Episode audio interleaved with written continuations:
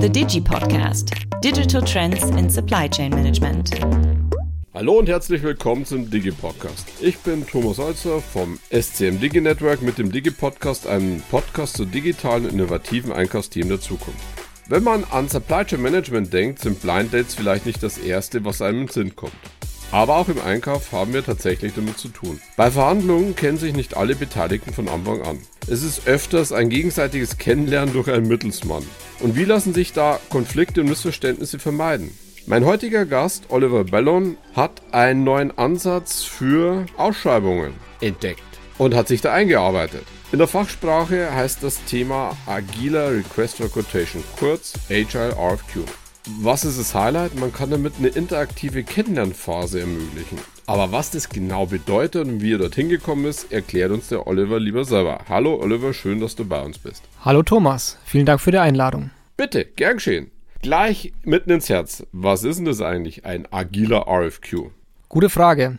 Wir kennen ja die agilen Methoden schon aus der Softwareentwicklung. Kein Softwareprojekt wird heutzutage ohne Scrum oder agile Methoden umgesetzt. Und bei dem Thema Agile RFQ, agile Ausschreibung, nutzt man eben diese schon etablierte agile Methoden und wendet sie auf den Ausschreibungsprozess an, teilweise auch mit mehreren Lieferanten, um Probleme zu lösen und Ideen auszutauschen. Tja, hört sich disruptiv und monstermäßig an. Alle in einen Raum und alle in, in einen Haufen. Wie bist du da eigentlich draufgekommen?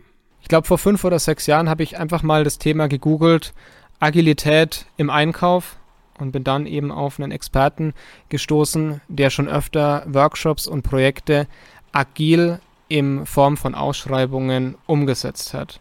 Letztes Jahr hatte ich die Chance, im Rahmen von dem Digital Mind Programm meinen Kollegen Rodrigo aus den USA kennenzulernen, der erfolgreich schon mal dieses Thema bei einer Ausschreibung angewandt hatte.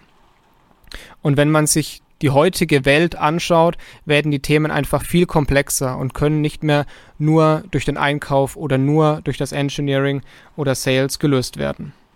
Okay, also das Rodrigo-Thema kenne ich von zwei Monaten auf eine Woche runter. Beeindruckend, aber was ist denn der richtige Mehrwert daraus? Also, du bist ja jetzt der Spezialist.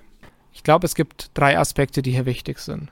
Das eine hattest du in der Einleitung schon angesprochen, ist das Thema der Blind Dates. Im normalen Ausschreibungsprozess ist es zuerst im Einkauf, der spricht mit, mit Sales und dann gibt es ein Handover in das eigentliche Delivery. In dem agilen Ansatz sind wirklich alle Parteien vom ganzen Projekt von Anfang an mit involviert und haben einen ja, Platz am, am Tisch und können der Diskussion auch beiwohnen. Der zweite Aspekt, der da nochmal wichtig ist, ist das Thema Spezifikationen.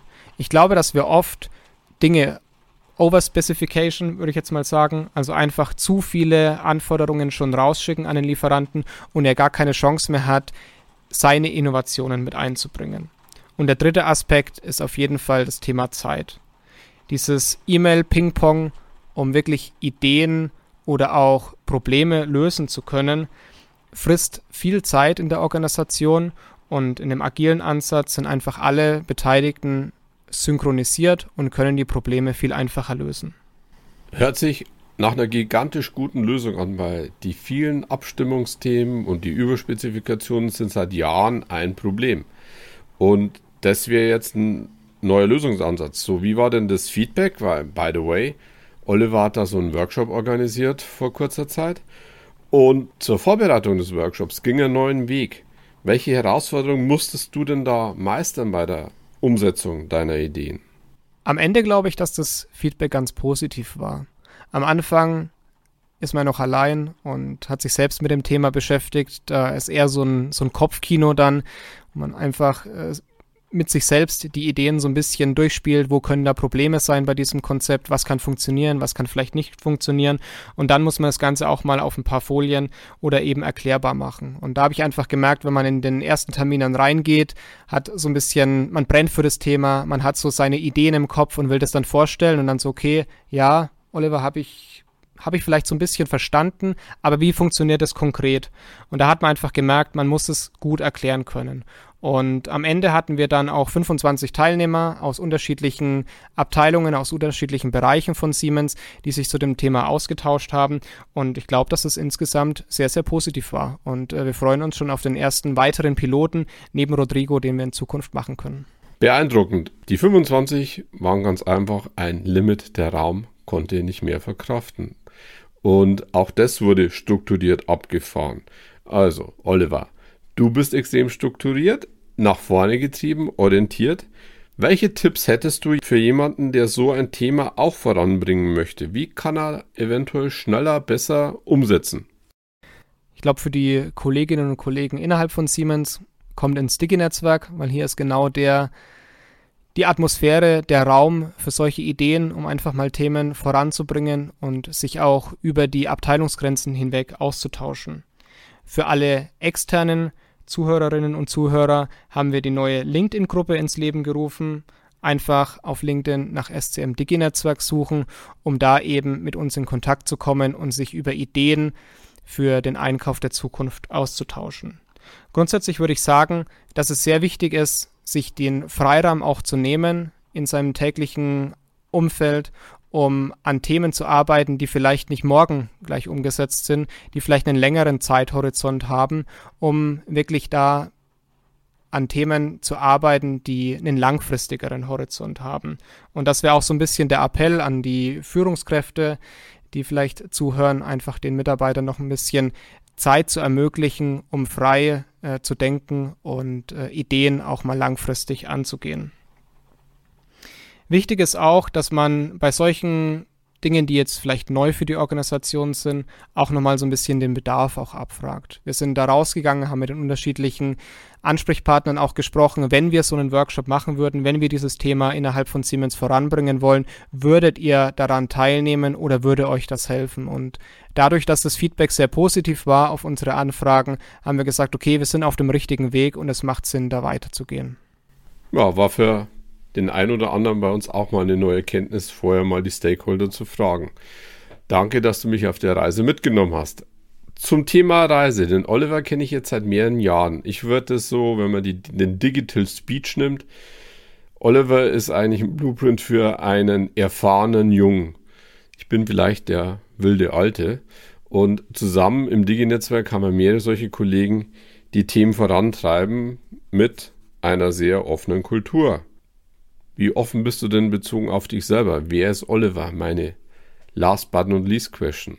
Ja, ich glaube, dass ich schon ein kreativer, ein grundoptimistischer Mensch bin. Ich mag Leute zusammenzubringen, Ideen zu vernetzen und auch so ein bisschen die Silos in einem Großkonzern auch aufzubrechen, mal Dinge anders zu machen und wirklich Themen auch voranzutreiben. Ich glaube, ich habe ein großes Interesse an Technologie und ich bin froh, dass ich auch in der heutigen Zeit leben darf, wo das Smartphone als erstes entwickelt wurde, wo wir jetzt mit ChatGPT den echten Mehrwert so von AI, von künstlicher Intelligenz, von Chatbots auch sehen, wie die unseren Alltag auch verbessern können. Persönlich bin ich ein eher minimalistischer Mensch. Ich habe so einen kleinen Tick, dass ich immer im Januar alle meine Sachen äh, zähle, die, die sich in der Wohnung befinden. Aktuell 1900 Dinge und äh, das Ziel ist auf jeden Fall viel weniger. Manchmal kann ich mich besser davon trennen, manchmal weniger gut, aber das ist so ein bisschen das, ähm, wo ich sage, das ist so ein kleiner Tick von mir. Ich finde das kein Tick, ich finde es hervorragend. Ich glaube, ich bin mehr auf der anderen Seite und kämpfe damit. Es gibt noch einen anderen Punkt, wo wir das nur bestätigt sehen, was Oliver gerade gesagt hat. Man muss nur mal auf LinkedIn gehen und sich seinen Post zum Thema Ich will mit 30 ein spezielles Auto fahren. Er hat eine ganz elegante Lösung gefunden. Ist ein Benchmark. Ich finde es klasse. Genauso wie heute auch den Podcast mit dir. Du hast ein schwieriges Thema aufgenommen, angenommen, in kurzer Zeit mit allen Stakeholdern umgesetzt. Also sozusagen ein Blueprint für agiles Vorgehen, auf das wir später mal zurückkommen werden. Vielen Dank dafür. Wenn euch der Oliver positiv beeindruckt hat, oder ihr intensiver mit uns diskutieren wollt, wir haben auf LinkedIn eine neue Gruppe gebildet, das Digi Network. Jeder kann jetzt daran teilnehmen. Christiane und Sina, die, die beiden Mädels, Damen im Hintergrund, die das alles möglich machen, würden euch dann Zugriff geben, wenn ihr das beantragt. Und ich würde mich über einen intensiven Austausch freuen. Ansonsten hoffen wir, dass euch die Folge gefallen hat und ihr das eine oder das andere für euch mitnehmen könnt. Wenn ihr noch mehr wissen wollt, wir haben auch den Internetauftritt siemens.com slash. Ich freue mich, wenn ihr das nächste Mal wieder dabei seid. Euer Thomas Holzner. The Digi Podcast Digital Trends in Supply Chain Management.